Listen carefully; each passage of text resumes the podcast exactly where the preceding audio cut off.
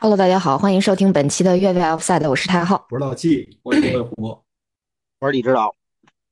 啊、这期节目我们跟大家想聊一聊欧洲杯的分组抽签。呃，今天好像有点直入主题，连点铺垫也没有。上周末还是有挺多重要的比赛的，然后同时跟比赛串在一起的就是这场盛大的抽签仪式。对，嗯，因为明年的一个重头戏就是二主呃那个二零二四年的欧洲杯，嗯嘴都瓢了。你调成什么了？我都没听出来。就就是我想说一个日期，然后不知道说成了什么，因为其实给我们的感觉是欧洲杯刚刚结束没多久。啊？那不至于。这个是确实是咱们经历过的史上最近的欧洲杯了，三年。对是因为上一届这不是对出了点小意外，哎，你可以提疫情的原因延期了。对，我觉得体感上你会觉得说这一届的欧洲杯是更近了，离我们更近，就是时间点上是更快到来了嘛，对吧？我觉得主要是因为世界杯挪到冬天了。嗯，对对也有影响。对对对，是的，这样两届大赛之间，它它的间隔年就变更短了，对吧？或者说最近这三年，这连着每年都有大赛，呃，四年吧，每年都有大赛。二一年的欧洲杯，然后二二年的世界杯，然后二三年没有比赛，没有大大型的赛事，是一个你要说游泳世锦赛、亚运会，亚运会，嗯一个体育小年吧，算是。然后接下来就是明年的呃奥运会和欧洲杯，应该是先欧洲杯后奥运会。对，其实也还好，因为今年夏天有女足世界杯，嗯。跟跟我们也有关系，所以就嗯，没错没错儿，嗯、所以我不知道各位有没有看欧洲杯的分组抽签，我表示我是没有看的，就是呃老季非要拉着我看，我说对不起，我太困了，我要去睡觉了，然后我就睡觉。我跟老季看了，我是论来。对我是看了全场，但是我非常遗憾的是没有听到那个那个不可名状的声音。嗯，哎，啊，你是有是有，对吧？对吧？他们那个当时他们好像后台有人看电影，我怎么听说是手机的那个，就是反正这声音不是那么敏感。对对对对对，然后我我我告诉你为什么没有，因为因为那会儿就是你呃你看的应该也是爱奇艺直播的，对对对对对。因为那会儿爱奇艺把现场声调小了，把两个那个胡说八道的主持的声调大了。哦哦哦，对对对对对对，那所所以这到底是什么事故呀？你要不先来展开讲讲？呃，已经不是第一次了。之前我忘了是在哪个大型比赛的抽签的现场了，就是呃有小小小电影的那个声音流出，在直播的过程当中。这次是在大卫席尔瓦抽签的时候，我看都有人已经给时间就锁定到了到底是抽的哪个队跟哪个队了，但是我忘了啊，我我也没仔细看，反正就是有这么个声。然后呢，之前是有人就是怎么说，在之前那一次吧，有人说是对这这事儿负责。其实说白了呢，就是在那个呃体育场，比如彩排的时候，就是那个那个会展中心，比如彩排的时候，往往那个主席台底下搁了一个那手机，然后把那个手机铃声呢设置成那种声音，呃，然后呢在比赛当呃不是那抽签的过程当中呢就打电话。这次呢，反正在网上也有人来认领，说这是我我们干的啊，然后怎么怎么样的，但是可能也没人证实是确实是他们，或者确实不是他们。OK，原来是这么一回事儿，那说明他们安检不严啊。对我跟你知道想说一样的话，对，但是因为我嘴里有草莓，我就没说出来。的确是，就是感觉他们这安保做的可太不行了，这安检有人把这种呃手机带进去，还安置在他们的主席台上，本身就感觉非常的有漏洞，这还是挺扯的。嗯，所以你们俩看了，李指导看了抽签吗？我没看，因为我现在把有限的睡眠啊都放在看正经的足球比赛上，我现在时间都记不得了。那天晚上是不是曼联三比零那场？曼联三比零不是不是不是不是，不是那那那天晚上曼联是四点比赛零比一，嗯，哦，哎不这这个事儿呢可以说一下吗？那个这跟欧洲杯有点关系啊，因为那场比赛、那场比赛之后，那个波普是重伤，我得纠正你，波普跟欧洲杯一点关系都没有。英格兰现在第三门将是约翰斯通，哦，那好吧，南门一直带的约翰斯通，波普根本就没戏。那就是我看的是那个那个，因为现在只要伤到那个程度了，呃，就是那个那个时间点了，他就会说一句，说是无无缘欧洲杯。然后呢，就是四到五个月嘛，应该是挺严重的受伤。网友说是怎么受伤的呢？那场比赛冻冻伤，对，嗯，太有趣了哈。那所以看过的人，嗯、对这场抽签儿有什么评价？呃，要不咱们还是先说一下欧洲杯的分组抽签情况吧。来，太后说的，来，我给大家播报一下啊，呃，最终的分组抽签儿其实是蛮有意思的哈。A 组是东道主德国和苏格兰、匈牙利以及瑞士一组，B 组是西班牙、克罗地亚、意大利跟阿尔巴尼亚。呃，这组大家作何感想？就是号称的死亡之组吧。对，这样我不太认。嗯再，说但一会儿再说，一会儿再说。然后 C 组是斯洛文尼亚、丹麦、塞尔维亚和英格兰。这个这时候，我觉得英格兰球迷可能已经手舞足蹈、欢呼雀跃了。然后，然后 D 组是呃附加赛 A 组的胜者，也就是波兰对爱沙尼亚，呃威尔士和芬兰，反正就是这四支队里边的一支队伍。然后是荷兰、奥地利和法国。E 组是比利时、斯洛伐克、罗马尼亚以及附加赛 B 组的胜者。嗯，附加赛 B 组的胜者会从以色列和冰岛、波黑以及乌克兰之间产生。那 F 组的分组情况是土耳其以及附加赛 C 组的胜者，也就是格鲁利亚、格鲁吉亚、卢森堡、希腊、哈萨克斯坦之间产生一位胜者，和葡萄牙以及捷克啊分在了 F 组。嗯，这个就是目前的分组抽签情况。回头我们也把这个分组抽签情况放在 show notes 里边吧。行，我们说的 show notes 我好像从来没放过，因为第二天我就忘了。就就您这脑袋确实是啊有点问题，嗯，所以这个分组抽签的结果，大家觉得满意吗？觉得对，就我觉得这个所谓的满意嘛，其实是让大家来评价一下，按照现在这种分组情况，你们觉得欧洲杯会精彩吗？有意思吗？我先说我抛砖引玉吧，嗯你每次都抢，没有，是李指导每次都抢，他要抛砖，他把咱们当玉。我这次我觉得没什么，我我我没什么期待。不，李指导应该是要抛砖把我们都砸死。呃，这次我来抛砖啊，那个我很满意这次的分组，为什么呢？因为有意大利，只要有意大利我就满意。我以为他们这次又现眼现到那个外边去了呢。我说我的发言完毕，啊，嗯没了，我很喜欢这个分组，意大利能在里边就行，二十四分之一有他就 OK。你太容易满足了。那要不那个还是李指导先说？啊，我这个啊老派，我说我不满意，为什么呢？第一，他扩成二十四个队，我就不满意。我是一个强迫症，我希望赛会制的比赛，尤其这种这种这种锦标赛，最好是这种能被四整除的球队的数量，这样的话，他不会再有那种那种很麻烦的什么成绩最好的小组第三这样，李指这样的导，话就就我能。打打断你一小下吗？当然当然二十四也能被四整除。啊，不不不是不是不是，我我我哎呀，我我没没错，我说完我就后悔了，我就知道你这块得下刀，不是不是那个被四整除啊，就是说是二的幂的形式这种，对对对对对，嗯就是说，呃，那这样呢，我就然后第二个不满意，我是对现在这种这种这种拖泥带水，我很不喜欢在正式的小组抽签里头出现 playoff winners 这种词汇。我希望所有队都出来，而而现在呢，因为这个这个这个预选赛打得越来越拖泥带水，而且复赛制越来越复杂，所以导致很多这个预选赛还没有打完，小组赛就得赶鸭子上架，就得抽签儿。所以呢，它老让你给你一种不安定感，然后过了一段时间，官网又又要更新一版这个 PDF 文件，哎呀，这 Playoff Winners 都都确确认了，然后再发布一个新的，不严肃。所以咱不管说这小组说分成怎么样，谁对谁都无所谓，因为在我眼，在我看来比赛都差不多，因为我不会去歧视那些，呃，就是国际足联排名靠后的这些球队，我觉得都是很精彩的比赛，尤其大家凑在一堂不容易，对吧？我对比赛本身都没有意见，我只是对他们这种组织比赛的这种形式，这反正有点意见。嗯嗯，嗯嗯，我说完了。明白，就是李指导他的呃点在于形式，而不在于实际上分组抽签的结果怎样。我同意李指导刚才说那小点，就是里边有那个 playoff winners 那种词儿出现吧，就老觉得这个这是一半成品，你给我一看一半成品，那都没完。就跟我们给人做片子，最后差那么一东西，你不给我，我们这片子就老有那么一窟窿。给人家的时候，我们自己心里也不爽。李指导是这意思呗？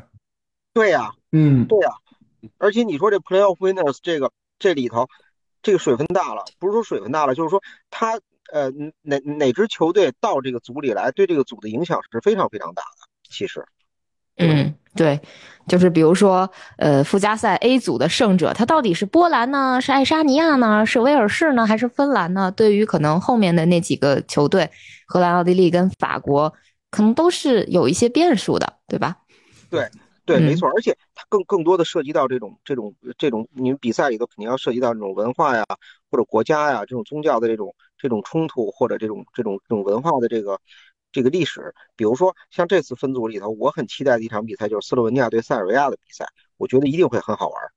嗯，对这个，嗯，我们能从分组里边还是读出来点什么哈？可能那个李指导能从里边读出来点地缘政治这种冲突啊之类的这些内容有意，思，嗯，比较有意思。嗯，其实这个部分，呃，是不是后面可以展开讲讲？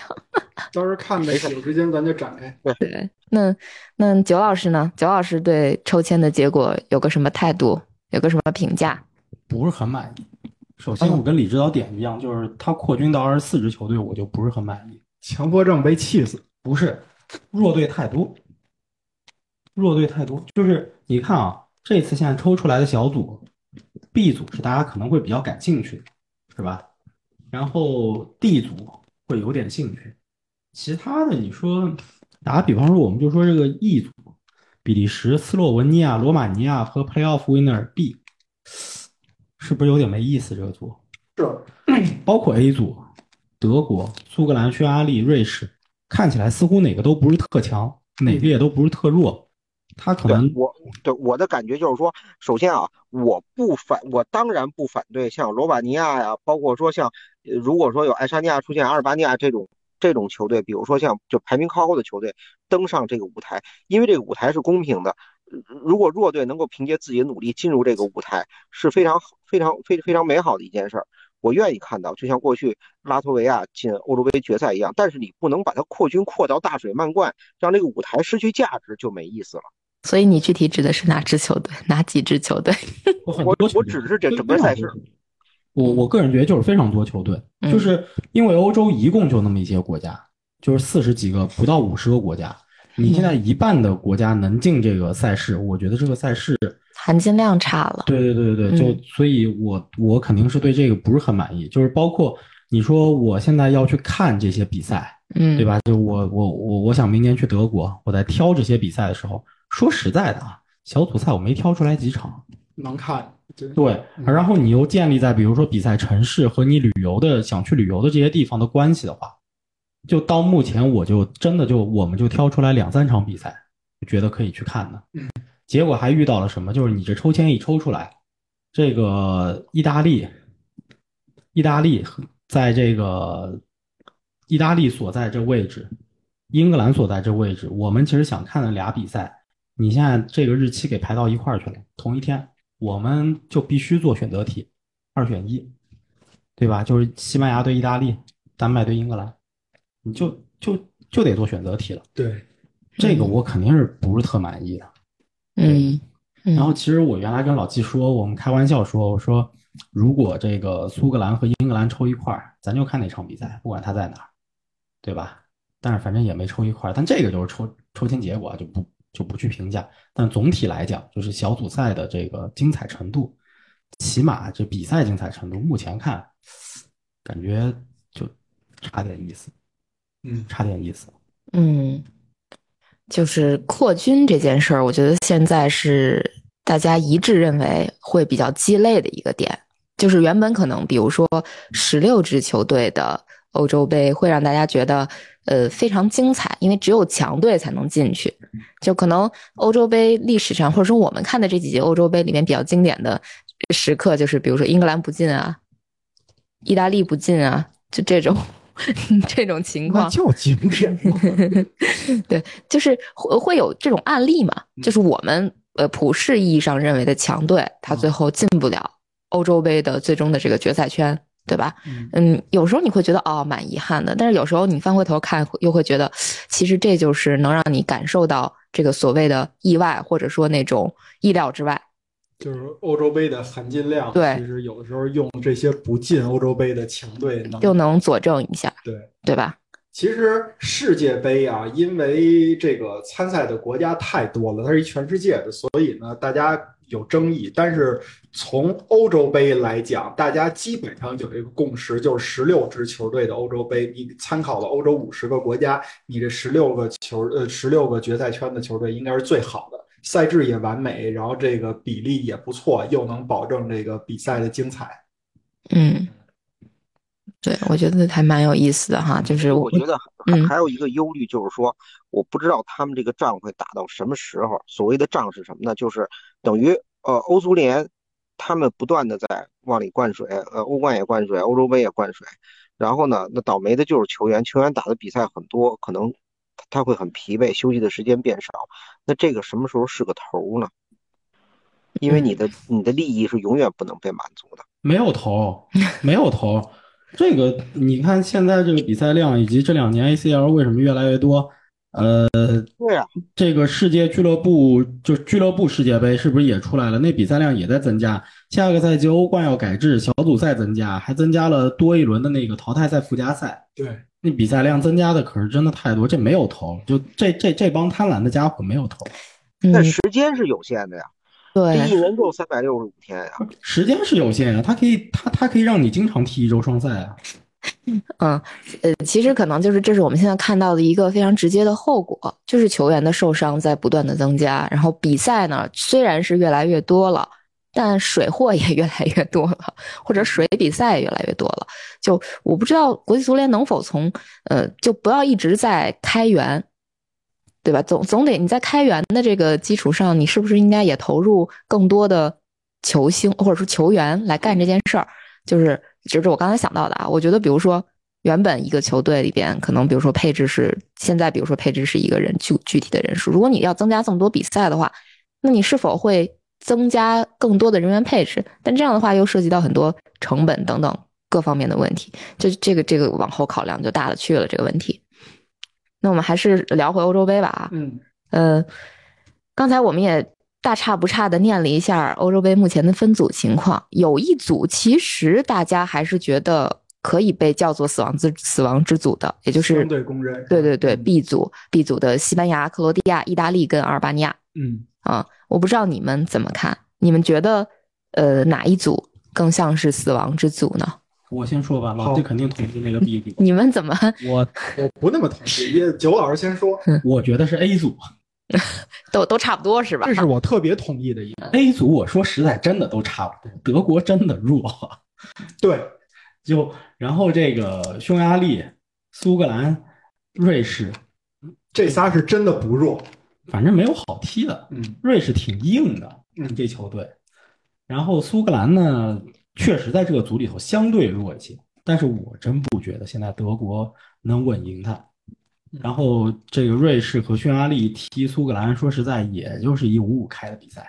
对，这这小组真真是真是半斤八两，就是都不强，但是大家都大家都这个半斤八两，水平半斤八两。至于说英格兰、克罗地亚这啊不是意大利、克罗地亚这组啊，那还有西班牙，就这个组啊，阿尔巴尼亚确实有点乱入了。就建立在现在小组赛这个二十四个球队能出十六个，也就是说有四个小组的小组第三也能出现的情况下，你只要把阿尔巴尼亚拿下，掉啊？对，你只要把阿尔巴尼亚拿下拿下，不多了。这有个三分，你基本上能从小组赛出现了。嗯，不是太死亡哈。对我，我觉得不是太呃，我觉得是这个意思啊，就是说，可能我们普遍意义上认为的死亡之组，我们有一个大的前提啊，这是我认为的一个大的前提，就是这个死亡之组应该大部分都是强队。对，为啥这刚才是我想插插嘴的，就是，对，死亡之组死的都是有价值的人，不能白死。对，就是 A 组这个，实话实说，虽然我也是德国球迷，但是我必须得说，他他他他不强。对，就刚才焦有点老师说的，现在有点有点虚了。对他这 A 组就是只能说他是一个实力相当的组，他很凶险。嗯、如果说 以刚才那个大前提为主的话，他不能算死亡之组，他就是凶险的一组。你啊你看啊，这个就是我对死亡之组它定义不一样，我嗯最终选出来结果肯定跟就很对，这这这这这就是你的你你的这个价值观。我我我对死亡之组定义，首先得是就是谁都有出现的可能，这可能不是说阿尔巴尼亚它没可能，但是你不能把百分之零点五的希望称之为有很大可能。对，就是大家的可出现可能性很平均，就这种。你比如说今年欧冠啊，死亡之组，很多人会说是大巴黎、AC 米兰、多特蒙德和还有是谁来着？忘了嗯，那个纽卡斯尔啊，对对对，对那个组，对吧？现在打出来结果确实也是啊，谁都有出现可能，打到现在都是谁都谁都有出现可能。啊，不对啊，对对对，是，就多特已经晋级了嘛，其他就是谁都有可能嘛，对吧？还要看最后一轮的一些情况。但是，我有一说一，这个组是真不强啊。嗯，这个这个组这赛季真的都是纸老虎啊。啊嗯，还是还是说回欧洲杯啊？那李指导认为死亡之组，你觉得哪个组更像？哎，我说不清楚，我也，我只能就是说世俗的认为西班牙那组呢嗯，比较好，但是我老觉得认为就就就是克罗地亚这个这个这个可能可能也也也在走在怎么说呢下坡路下坡路。嗯，我也这么认为。对，老季呢？呃，我就接着咱们刚才那话说啊，之前我不知道九老师和太后还记不记得，咱们在去年的时候有一个小的环节叫那个重说天下足球 Top Ten，嗯当时有一期节目就说的是死亡死亡之组。嗯当时呢，咱们就就是我这边列举了一些死亡之组的这个这叫什么？这个这个大家评判的维度，不知道你们还有没有印象？那个从世俗的角度来讲呢，就是像太后说的，就都是强队。那怎么叫都是强队？是你这四支球队的加起来的，比如说按他的你说世界排名也好，什么排名也好，呃，加起来除以四，这个数越小，说明这四个队越强，对吧？就说你排名更靠前嘛。嗯第二个呢，就是九老师说的，你这个最好的、最最强的人跟最弱的人这两个排名之差，这个数越小，说明这个球队越强越平均，对吧？然后另外还有一些其他的这种维度，比如说你从最后的结果来看，这个组里边的这个大家的平均程度最好越好越强，或者怎么怎么样，反正有不同的维度啊。我呢，基本上你要倾向于我，我当时抽签的时候我就感觉，因为 A 组是最先出来的，我说 B 组不管是什么程度，我觉得 A 组比较死亡，就是因为像九老师说的，可能 A 组死就是你们觉得不死亡是不死亡在了德国队没那么强，我们觉得 A 组相对死亡也是觉得死亡在了德国队没没有那么强。其实对 B 对吧？互害，对，其实 B 组的逻辑呢也差不多。B 组呢，我觉得它是死亡之组呢，就是大家说的这种情况。但是别忘了，就是大家都说啊，这 B 组其实还有一个什么题材啊？二零一二年的欧洲杯就是意大利、呃克罗地亚和西班牙这三个队同组，然后还加了一个爱尔兰。啊，对，二零一二年欧洲杯哦，，二零一二，二零一二年，对对对对对，这这十二年前，对对对，然后当时那个才叫真正的死亡之组。为什么？它这两个组对比有两个，第一个阿尔巴尼亚肯定没有爱尔兰强啊，这在当时就是你从这个纸面实力里面看是这样。第二点，当时可是十六支球队出两个，那这组就死亡了。纸面实力三个，等于是两个世界冠军加一个世界第三名。那会儿还没有二零一八年那个法那个世界杯，所以说克罗地亚最好成绩就是世界杯第三嘛。那 这种三个三个球队只能出两个，很强。而且第三个维度，那会儿的西班牙、意大利和克罗地亚，咱们从大家的认知上来说，应该是比这届的三个球队更有活力，更有就是就是硬硬实力更多一点。对，其实如果按照咱们现在品评的这个标准，那就可以说没有死亡之死亡之组了。就是比如说我们，比如说大家公认的死亡之组 B 组，就像刚才九老师说的，那大家就玩命了弄阿尔巴尼亚呗，弄死他就是谁就对谁就谁就好惨，谁谁就成绩最好小组小组第三出现呗，嗯，对不对？就是都是有机会出现的，所以他没有真正没有死透，没有死透，没有死透没有。死透。没有死透。哎你你知道这这这这个评论让我想起啥了吗？上届欧洲杯，啊，匈牙利那组是吗？对，德国、匈牙利、葡萄牙、法国，嗯，就大家都想着死命弄匈牙利，结果也没弄过啊。对对对对，匈牙利还真差点搅局。匈牙利确实是小组第四，但是第一是他差点能出现，第二是那三个出现以后没好。对对，全全全部十六进八就被淘汰了。对，反正很很搞笑哈。就是包括其实如果按照这点来评论的话，那其实 A 组也不能不能那个这么算了，因为 A 组一样是可以有可能有这种成绩最好的小组第三出现，对对吧？我我再说一个死亡之组的一个评评判标准，不知道你们认可不认可啊？就是这个组有多少个球队或者是多少个队次拿到过欧洲杯？你这德国那对，这有点过分。没关系，没关系。就这么来看啊，确实是那个 B 组是最多的。B 组是呃那个那个一共有五个五个冠军，西班牙三次，意大利两次。然后 A 组那就是德国一支嘛，三个，三个。对，但它是历史上最多的。呃对，呃 C 组呢有一个冠军，谁呢？丹麦，不是英格兰啊，这是热知识，英格兰没拿过欧洲杯。然后 D 组是也是有三个，法国两次，荷兰一次。E 组，哎，这是欧洲杯这届分组里边唯一一个，就是你附加赛的那些人都加上，没有拿过欧洲杯冠军的球队。F 组是两到三次，因为那个已经进入的葡萄牙一次，捷克一次，这两次已经都定了。然后他在 Playoff 里边有一个希腊，如果你把希腊算上呢，这个欧洲杯这个这个四支球队里，呃，不是就这个 F 组就有三支球队拿过欧洲杯冠军了。然后你们允许不允许我我回我帮你们回顾一下欧洲杯历史上的死亡之组？那您来，喜欢您来。喜欢您来。我从我从近了往远了数啊，刚才九老师提到了二零二零年的 F 组，我认为非常死亡。法国、德国、葡萄牙、匈牙利，一共是三支冠军队，呃，就是法国、德国、葡萄牙都拿过冠军，一共是总共拿过六次冠军。呃，然后呢，二零一六年的时候，我认为没有死亡之组，最接近死亡之组的就是西班牙、克罗地亚、土耳其和捷克这组，一共是三个三个队次夺冠，就是西班牙两次，捷克一次。呃，然后二零一二年的时候，二零一二年的时候，我觉得 B 组是哦不对，二零一二年我认为是欧洲杯历史上最牛的，就是一共四个分组，十六支球队，有三个死亡之组。我认为它的 B 组是德国、葡萄牙、丹麦、荷兰，这是呃三支冠军队伍，总共五次夺冠。为什么？因为葡萄牙当时没有夺冠，二零一六年他才第一次夺冠了。二零一二年的 C 组是意大利、西班牙、克罗地亚和爱尔兰，这是两支冠军队三次夺冠，一西班牙两次，意大利一次。呃，然后 D 组是英格兰、法国、乌克兰、瑞典。虽然只有法国一个球队得过两次冠军，但是如果你要考虑到英格兰跟瑞典之间的那种恐瑞症，当时三十多年没赢过瑞典，那嗯，这个角度来讲也是这种情况。而且当确实当时的出现球队，呃，反正是英格兰跟法国，但是很悬。二零零八年往前，我认为确实死亡之组的含金量更高。零八年的 C 组是荷兰、意大利、罗马尼亚和法国三支冠军球队，四次四次夺冠，荷兰一次，意大利一次，法国两次。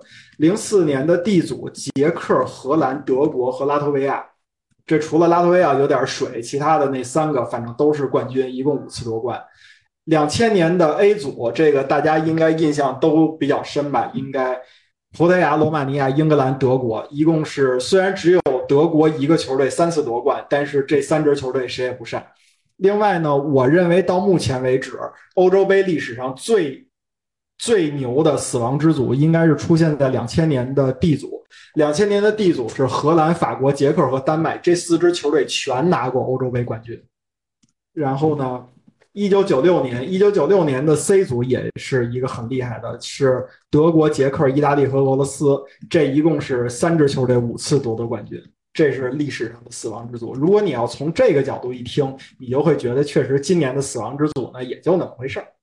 这就是扩军的问题。因为当你只有十六个队，这十六个队的实力都相对较强的时候，怎么都能分出死亡之组。对，你就经常能碰到死亡之组。你现在就看这队里头总有些弱的，你就比如说，呃，法国、奥地利、荷兰，然后 Playoff Pass A 这个组，你要是那个 pasa 出来，就算是大家相对认为比较强的那个波兰出来，那这组也是一个相对比较明显的两强两弱。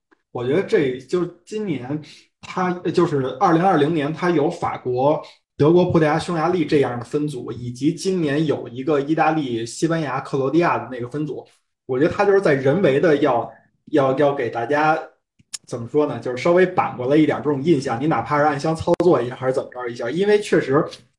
欧洲杯扩充二十四支球队，最就第一年就二零一六年，但是二零一六年我写的是没有死亡之组，嗯就是一点儿都没有，我认为顶多有两个强队在一块儿。对，嗯，就你看啊，这一次这个这一次这个分组为什么会出死亡之组？是因为分组规则决定。意大利，对，就像意大利这种球队，它是因为这个这个分档是按照预选赛成绩，嗯那你因为预选赛里头就是你小组第一和小组第就是一个小组，它非常有可能会出现两个强队，那么你就必然存在一个小组第一，一个小组第二，小组第二你就会去到第三档或者第四档。对，你就有可能会抽出一死亡之组。就他现在确实就靠这些人为规则上的一些调整，嗯就去调整出一些死亡之组来，嗯不然这比赛小组赛现在是真没看头。嗯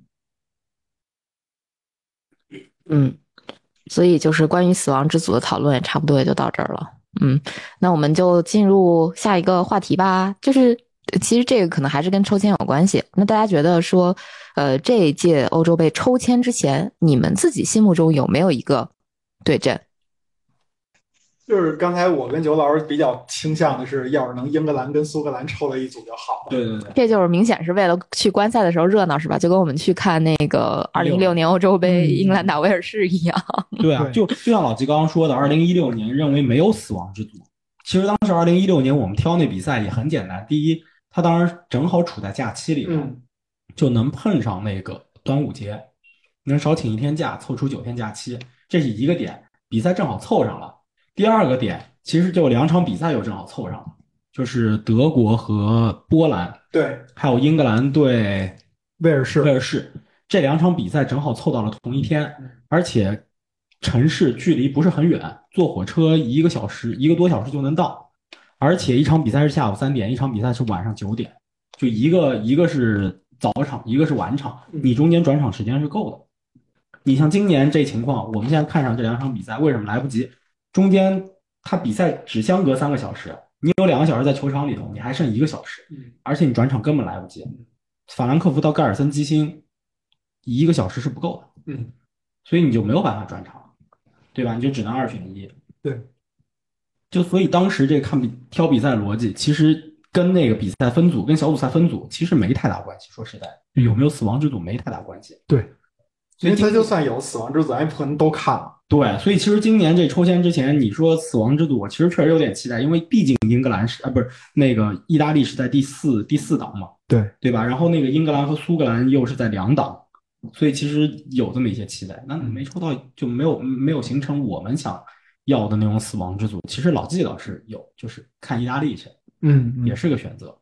但是其实我现在更不想看意大利，因为看他我就揪心啊，就是你这你你自己心里说不说输了也无所谓，跟我也没什么关系。但是他输你也反正较劲。那你说你看其他的跟意大利也没什么关系的，你踏踏实实的没进球场你就踏踏实实玩，进球场踏踏实实看。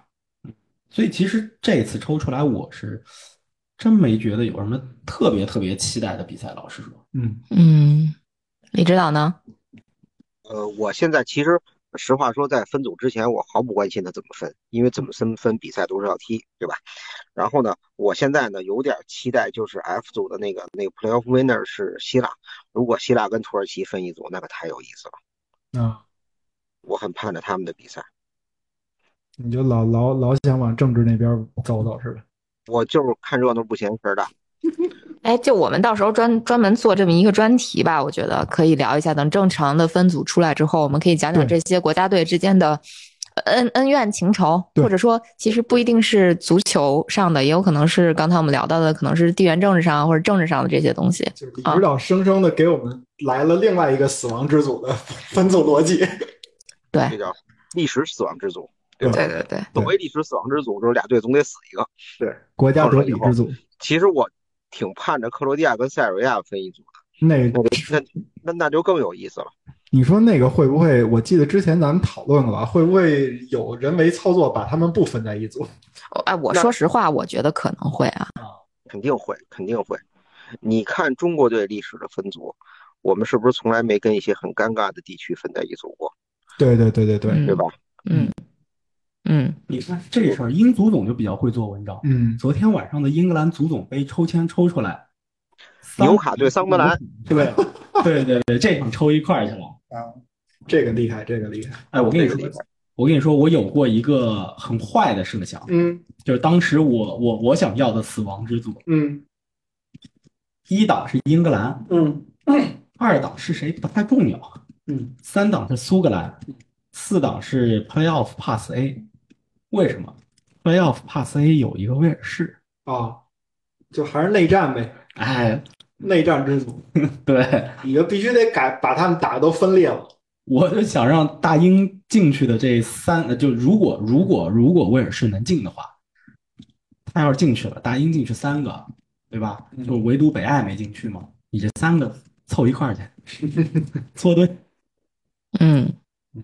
哎呀，这个分组其实还是非常有意思、有趣的哈。就是我们肯定是希望那种有戏剧冲突，不是没有戏剧啊，就有冲突。对，那个二零一六年欧洲杯是不是就是这种情况？英格兰、北爱尔兰和威尔士进的，没苏格兰嗯，啊，但是他们没有，就是英格兰跟威尔士分在一组了。对到最后还是威尔士进的呃八强。对对对对对，对。其实让你们这么一说哈，我还是挺希望冰岛也能还能进到这个欧洲杯的决赛圈的，因为就是这几个比较有意思的国家，他们的比赛可能会让人看着不一定比赛本身有多大的观赏性，但是场外会比较有趣。啊，你们是说那个 playoff 到底谁进这个事儿是对？但冰岛有点难，那我嗯那我说我的一个不切实际的想法，可能乌克兰要进，我哈萨克斯坦，我希望哈萨克斯坦、以色列或者是格鲁吉亚来进一个，这样的话就会有亚洲球队参加欧洲杯的这种情况了。这你就是简直给那个非体育迷制造困难，你知道吗？就问说那个啊，他怎么又参？他们来这儿了，他中国队怎么没来？对，中国队怎么不来呀？这跟阿森纳怎么不参加欧洲杯呢？这是一个道理，是吧？啊，还还蛮有趣的。嗯，那所以比较期待的比赛有没有啊？我现在期挺期待那个什么的，我挺期待英格兰打丹麦的这不就是咱要去看的那场吗？哦，咱想去看的那场想。去看那场。为什么我期待呢？因为二零零二年世界杯的时候，这应该是英格兰和丹麦在大赛里边儿、大赛决赛圈里边儿唯一一次交锋吧。啊？嗯那那就是世界杯吗？呃世界呃，那我记错了，二零零二年世界杯肯定是二零零二年，二零零二年世界杯，当时是没查那么久。对，英格兰从小组出现了，丹麦从他那小组出现了，然后八分之一决赛，当时三比零进球的是，哎呦，第一个进球的是谁呀？呃，哦，索尔坎贝尔好像是索尔坎啊，费迪南德、欧文和赫斯基，这三我呃我我我没查那么久远。嗯，这这我印象他俩很深。他俩上届欧洲杯就踢了哦，半决赛哎，呦忘了还踢到加时呢。啊，哦对，是是是，嗯，对，所以我我期待挺期待这场比赛的。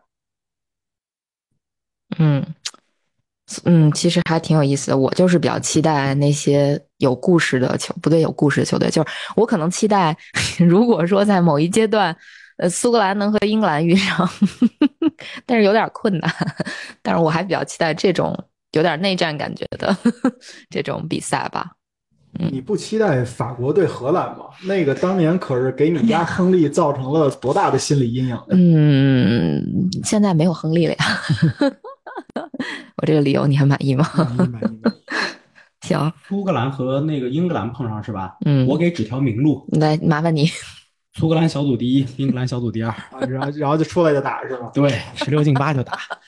我觉得好难，你这个你这条路确实是条路，但我感觉怎么是一个很难的路呢？你的意思是苏格兰拿小组第一很难，很很容易，然后英格兰拿小组第二很难是吧？嗯，哎，看看，还有一条路嗯，还有一条路也是十六进八。哦，不对，看错了，那条路可能得再看看了。哎，行，那咱们接着往下聊吧。本来是说想聊一聊，呃，那个原来的提纲我删掉了，因为某人跟我说不想聊那个部分。哦有嗯，有一条路，你说，你看我又找了一条路，嗯苏格兰拿小组第二，出来之后打 B 组的小组第二，他得赢。嗯，他得赢。英格兰拿拿小组第一，出来之后打这个 D、E、F 组的小组第三，他也得赢。嗯然后完了以后，他们俩就会在四分之一决赛碰到。嗯，嗯嗯你这这个对于苏格兰也有点难，难点在于他得他首先得拿到小组第二，第二他得赢 B 组那死亡之组的小组第二。没事儿，死亡之组出来都一身血了。上次匈牙利不是已经给大家做出榜样了吗？那那就是这条路可行呗。嗯，嗯，行，那咱们讨论下一个话题吧，就是你们觉得历史上欧洲杯有哪些经典的分组？呃，其实我觉得分组应该我说完了，就刚才嗯我说那死亡之组，嗯嗯嗯说李指导要你看看，按照现在的这个球队之间的这个关系，有可能的对阵，有没有让你觉得历史上很有意思的这种这种比赛的情况？呃，历史上啊，嗯我想想啊，嗯，就是我第一次看欧洲杯啊，同志们，这个时间早了。我是不是还过没生？我我对我我实话说，我见过欧洲杯八个球队的时候，是一九九二年，嗯是我其实是我第一次看世界大赛，然后那次就足足给我上了一课。为什么呢？英格兰、法国、丹麦、瑞典这四个队分在一组，那个时候啊，这个这个这个北欧球队没那么强。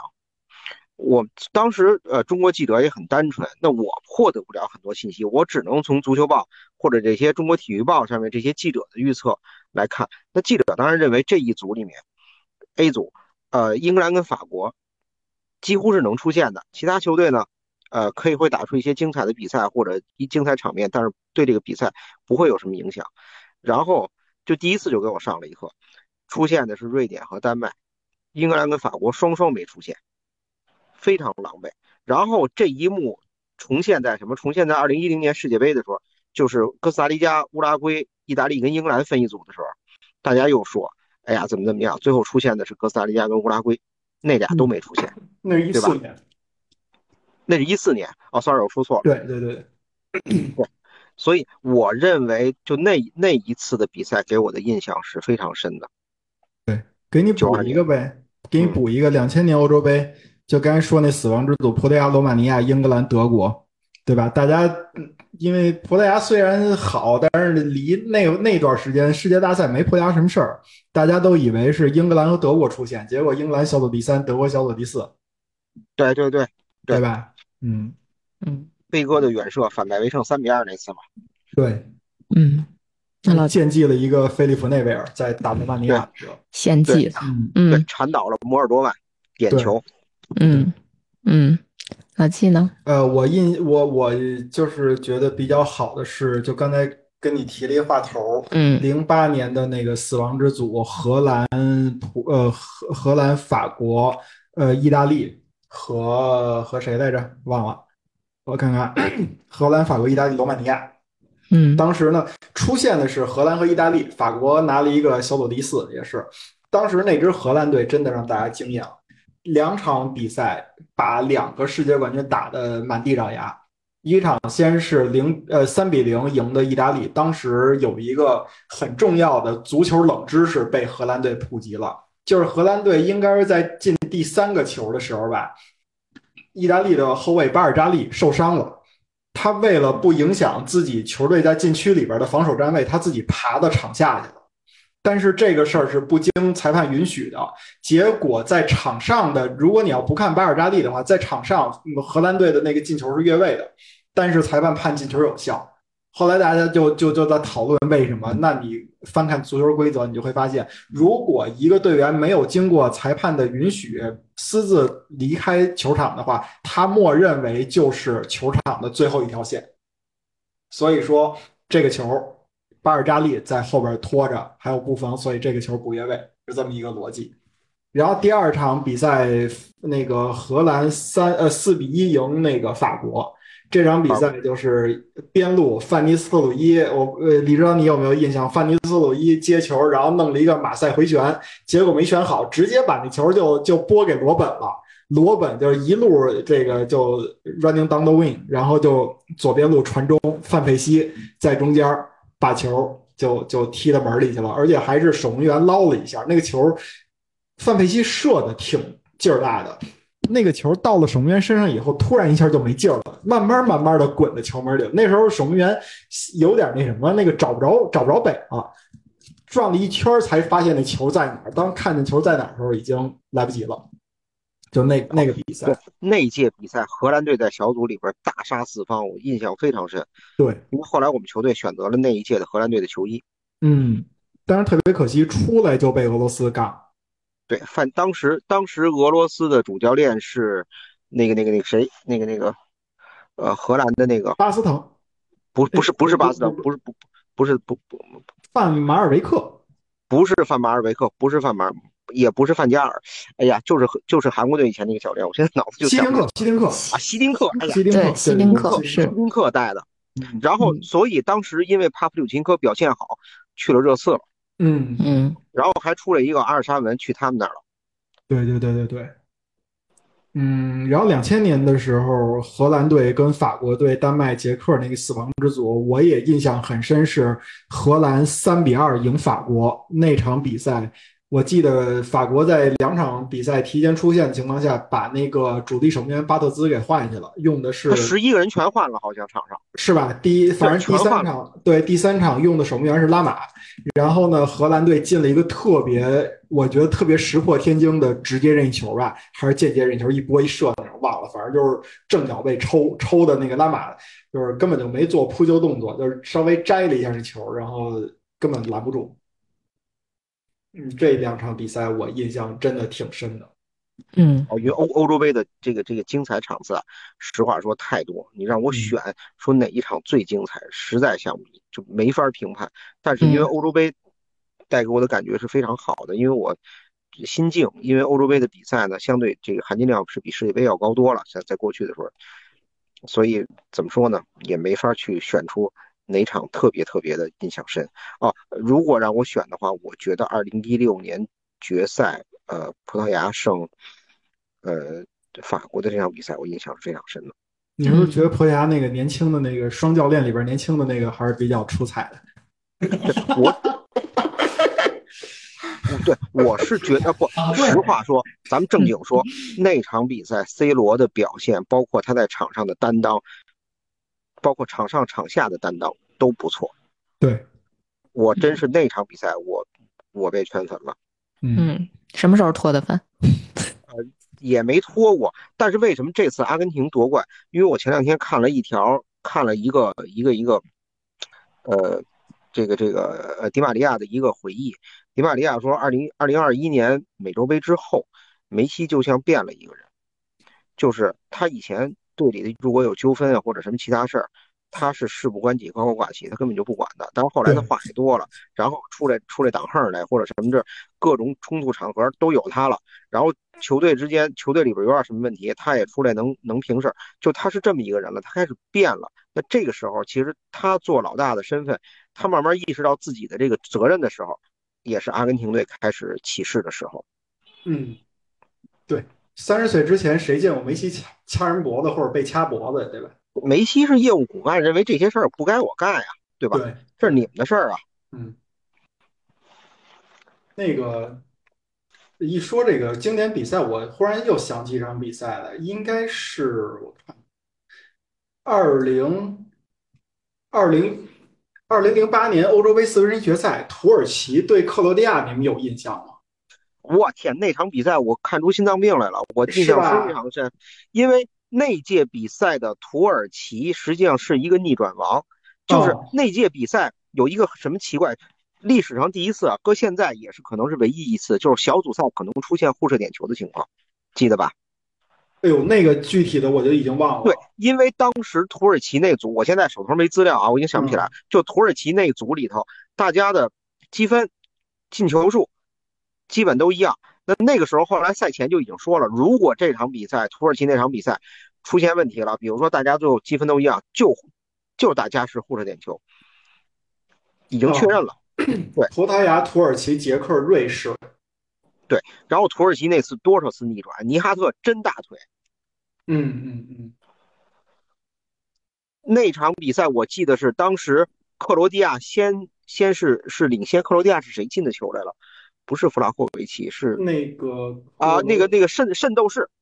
圣斗士克卡克拉马里奇克拉不是啊什尼奇，不不是克克拉拉什尼奇克克拉什尼奇就云达对不莱梅队的前锋十七号，对他先进球，对。然后他是加时赛加时赛的幺幺九分钟进的球，对一百一十九然后加时赛的伤停补时，土耳其那个那个那个门将大脚开出球来，头球摆渡，然后头球摆下来之后，好像是尼哈特的出射吧，扳平比那分。那个叫森蒂尔克应该是啊对对对，森蒂尔克嗯九号，森蒂尔克，嗯森蒂尔克那那那次比赛也进了进了差不多有三个球吧，好像是嗯我记得。然后然后打平，然后克罗地亚三个点球一个都没进。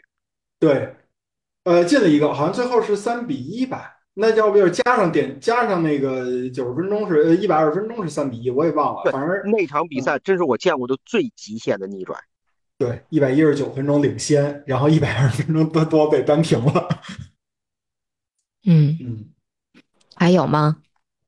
嗯，还有就是片段了，没有那个，比如说像刚才李指导说那个早年间的那个比赛啊，我就没看过了。但是我印象里边欧洲杯有一个经典的镜头，这应该也是九老师不不愿意回忆的，是苏克那个挑射，还是说那个那个谁？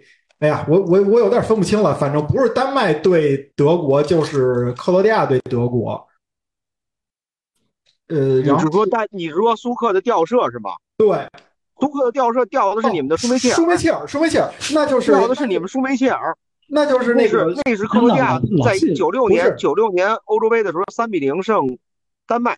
不是还有一个，我印象里边就是说苏克能那个脚会拉小提琴，他哦应该那个是对那个是对那个是克罗地亚对克罗地亚对德国，就就是他用右脚一拉把对把科普克过掉，然后左脚推进去，那是九六年的比赛。对，那九六年那不是世界杯吗？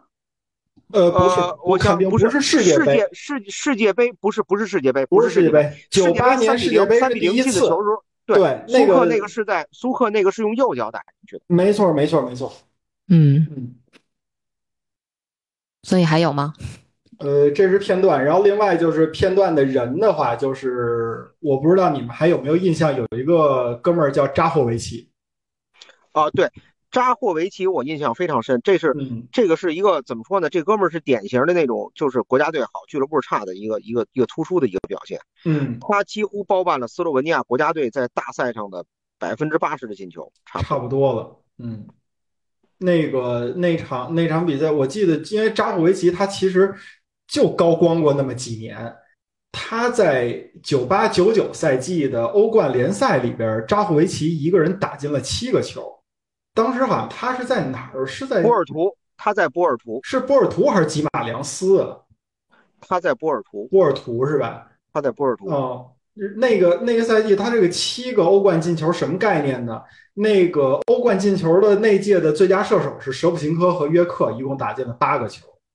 然后两千年欧洲杯预选赛的时候，扎霍维奇进了九个球，排的应该是欧洲杯预选赛射手榜第二位。第一位是谁呢？第一位是那个劳尔，进了十一个球。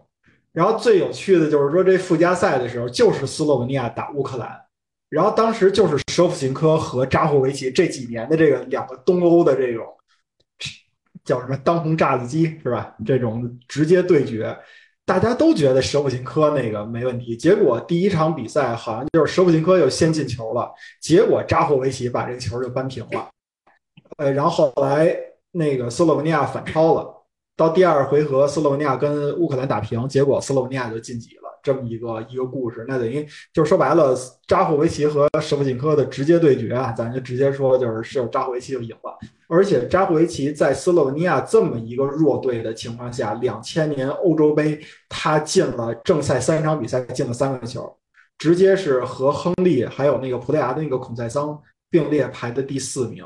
那最佳射手是米洛舍维奇和克鲁伊特伊维特，也就进了五个球，努诺戈麦斯进了四个球，但是这几个人都踢了不止四场比，呃，都不止三场比赛。然后这个扎霍维奇这哥们儿到后来就自己堕落了。嗯，嗯，李指导还有啥印象深刻的片段或者比赛吗？我天呐，太多了！我可以，我甚至可以一届一届说，因为老季刚才一说呢，就把这话头给挑起来了。所以嗯我印象最深的比赛有几次吧，比如说我们这样吧，不多说了，因为再说拦不住了。我们就说 零零零零年，老季一定记得，一个是荷兰六比一胜南斯拉夫的比赛，对，记得吧？那场比赛酣畅淋漓，就是几乎是我认为荷兰队荷兰这种这种 total football 这种这种一个最就是最好的一个表现在那次。然后就是这场最诡异的比赛，对意大利圣托尔多那场比赛，记得吧？对，然后荷兰队在九十分钟里头两次射失点球嗯，啊，德波尔一次，然后克鲁伊维特一次，然后在互射点球当中，然后呃托尔多，呃意大利当时还少一个人。赞布罗塔被第十九分钟就被罚下去了，好像。对，然后意大利一直一直处于被动，但是就全员防守硬扛给扛下来，所以我觉得意大利那届最后没把法国队搞下来，真的是其实挺挺遗憾的。就差那么两分钟，可能那真是黑色两分钟，黑色三分钟。嗯，还有吗？啊，太多了，我一我我我要再说就多了，不说了。嗯，那我们就是有机会再把让李指导能展开讲讲啊。对，咱们让李指导来欧洲杯没没想什么？每每个人每个人说三场，然后呢，大家互相补充。这好多其实好看的都没都没说呢，比如说捷克那场零比二逆转逆转逆转荷兰队，嗯，对吧？嗯然后嗯最经典的镜头就是当时我记得有其中有一场比赛是呃斯塔姆在替补席上不打麻药直接缝针的，对记得吧对，也是两千零。对，嗯，这些东西太多了太多了，好镜头太多了，说不过来。嗯，我们有必要专门专门单独开一期聊一下这个话题。就明年五月份吧，咱走之前。我发现他俩说的都是扩军之前，几乎没有扩军之后。嗯扩军之后对呀我老了，所以我我就觉得看不上这比赛了。对我我有好多街还没骂呢，就是就是这扩军之后，尤其这个这种这种小组第三出现的时候，它会让小组赛变得非常非常的水。所以这届世界杯我不是这届欧洲杯，我一点都不替不替意大利担心小组出线的事儿。对啊，我觉得比世界杯容易太多了。他弄不好狗三分，他都小组都都有可能出现。刚不是就在说就对死命干阿尔巴尼亚吗？你别说别说那个世界杯，意大利都能狗三分出线。是，对，没错。那我们就拭目以待呀，对吧？看看具具体到最后，距离欧洲杯可能还有六个多月，六七个月的时间，我们看看最后会怎么样，会有六七个月之前，你知道看什么吗？看谁又十字韧带了，又伤五个月了。可别了，可别了，别忘了抽票啊！现现在。嗯管不了，管不了欧洲杯。嗯现在因为这个足球世界呢太精彩，太好玩儿。嗯，我觉得在现在先看曼联，你知道吗？这曼联，反正我我看就照咱现在这个劲儿，肯定得捞出一期聊聊了，肯定得聊一期曼联了，对吧？那我刚看了一条那期新闻，那期就是曼联，嗯，曼联拒绝四个四就是四四家媒体进入这个这个就就是晚上他有发布会，四家媒体不许进了。嗯，对天空谁呀天空情报 E 对 ESPN 对，曼联官方禁止四家媒体 参加今天的发布会，分别是曼曼晚、天空体劲爆和 E ESPN。可以啊。天空啊！因为、哦，因为这四家媒体都发布了滕哈赫失去曼联更衣室支持的消息，天空，天空，这可是英超在本土的主转播商啊！然后他他把记者的名字都列出来了，这些记者不允许进入。哎，所以现在就有一有意思的事情，那个因为英因为天空是英超在英国本土的主转播商，所以赛前的顺采主教练的那个采访抵达采访是由天空的团队来拍摄的，话筒套也是天空的，嗯，那还采吗？拭目以待嘛，不是跟你说了吗 反正节目播出时候已经揭晓了，？OK OK，跟我有什么关系？你们录录那个曼联那期的时候，我肯定浑身牙疼，真的，我就啊告假一期。不是那主要是我告假，我得先撤了。你得拿病假条，嗯不然不行。好吧，说曼联老季不在不行，捆着都得来。对，必须的，就给他 绑那儿都得来，我可以不来，他不能不来，是吧？你你坐的椅子，你就霍金那样的，你也得跟我说。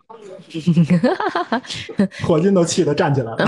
霍金他气得会说话了，行吧？那那嗯，还关于这这次抽签仪式，你们还有什么想说的点吗？如果没有，我们就到这儿结束了。有有有有有，我想吐个槽，来来来来来来，就是那天我没有看抽签的全部，这个前面他们给搞成演唱会了，嗯。我真是不知道那那是在干什么，嗯，毫无意义，唱了三首还十分钟吧，就真正进入到抽签环节的时候，已经一点半了。是，我就当时真的我就说你们赶紧抽，抽完我想赶紧睡觉，嗯，你们别闹那么多乱七八糟的东西了，毫无意义，这是第一。太不照顾中国观众。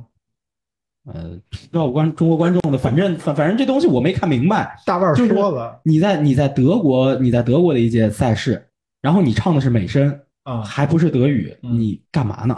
反正我也不太懂，他唱的也不是英语，应该我也不知道。就这这我觉得挺诡异的，这是第一。第二，这个爱奇艺这俩解说真是一点功课都不做啊！嗯这个无论是弹幕还是底下评论，全是骂他俩的。嗯，就怎么回事？你英文听不懂是吗？就是介绍规则的时候，你们俩在那瞎逼逼，对，就不知道在说什么。就介绍这个抽签规则的时候，分档是怎么分的，然后抽的顺序是怎么抽，这俩人在那瞎逼逼。嗯你瞎逼逼也行，如果你提前做了功课，这东西在欧足联官网上面是有介绍的，就是抽签那一块儿是有一个官方介绍的。你俩也不看是吗？就开始解说，两轮抽完了，你你你不知道这次不抽分组啊？对对，抽的是落位啊，抽的是赛程，就组是你按照抽出来的顺序，就按 A B C D E F 这顺序就走了。对，抽的就是在这个组里的位置，你是 B 一还是 B 二还是 B 三还是 B 四，嗯，只决定赛程。都已经抽到第二轮的那个 C 组了。当抽出来那个是丹麦吧，然后他们俩还不敢说英格兰和丹麦是一组呢，还得等是啊。是啊，还得等啊，直到抽出那个 C 二那个落位，丹麦 C 二那落位才说啊，进入 C 组跟英格兰一组。到后来，他们有一个人好像意识到这问题不，应该是导播跟他们说，啊就包括这个你们导播也不做功课是吗？不不早点不早点这个不早点提醒是吗？我们底下那么多留言的都是废话是吗？因为就这个转播质量真的是太低了，你们以后开原声好吗？我不想听他们解说了，对，因为那个这么大怨气，不是，因为是这样，他他真的是胡说。这两个人，包括前面在介绍的时候，主持人说那个公布这个主题曲的这个演出阵容，嗯结果他俩说的是公布主题曲，结果好那那那那出了好几首歌，就啊轮着播了好几首歌。我就是因为这个，就是睡着了。不是，就是我就想纳闷儿，我还问人家呢，我说这怎么怎么一个主题曲，然后这风格都跟切片似的，谁也不挨着谁。对，因为你如果了解这几个乐队，尤其是你只要了解其中一个乐队，嗯就是那个 One Republic，它里面其实有一首它很有名的歌，嗯就明显出现了，然后就接下来就是放另一首歌了，嗯，对，这是主题曲。啊因为因为是什么呀？就是说，呃，你你们应该不能把我们当成就是说都把工作做全了，对吧？那可能有很多人都是没做功课的，你有必要传达明确的这个规抽签规则。如果你要是不传达呢，你你留着这个英文原声能让我们勉强听懂也行，但是呢，你又把你又在那儿说别的，等于我们自己也没做功课，然后呢，我们也不知道这个这个抽签规则的现场怎么说，结果到最后呢，你们这边也不敢告诉我们说是他是不落位，我们这边也得先自己猜一轮。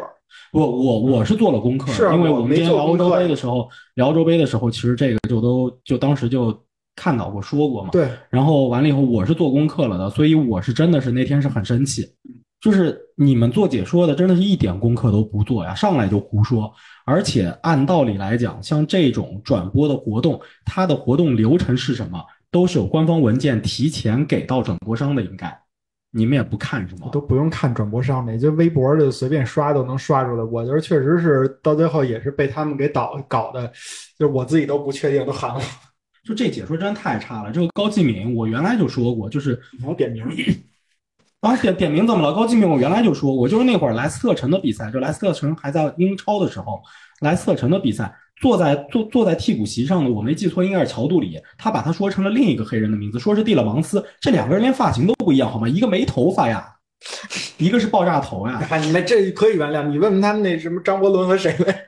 不是那俩是长得布斯 不是那那那个俩那个人都被赐予好好瞎的那个，那那俩那俩起码俩都是光头，俩都是黑，对不对？一个是爆炸头，一个是大光头，你两个人都能认错，而且一个是主力啊，蒂勒芒斯，你能认成这样，我真的是，我的，真的真的，下回这种抽签什么的，你们开原声照顾一下我们这些做功课的，以及就是英文比较好的，好吧？我我真的是不想听这种这种这种胡说八道的解说，再跟那儿解说了，真的是太差了。你们以后也别买版权了，真的胡说不如不如就是那个什么，你们英超挺好的，还有个原声流，还有个数据流，我们这些不愿意听那些胡说八道的，起码还能看。嗯，行吧，嗯，那咱们要么今天就聊到这儿。好，最后提醒一下，别忘抽票啊！到十二月十二号下周二，就第二轮抽票就截止了，好嘞，还有一个机会去抽票。嗯，好的，行，那咱们本期节目就到这里，我们下期节目再见。拜拜拜拜拜。拜拜。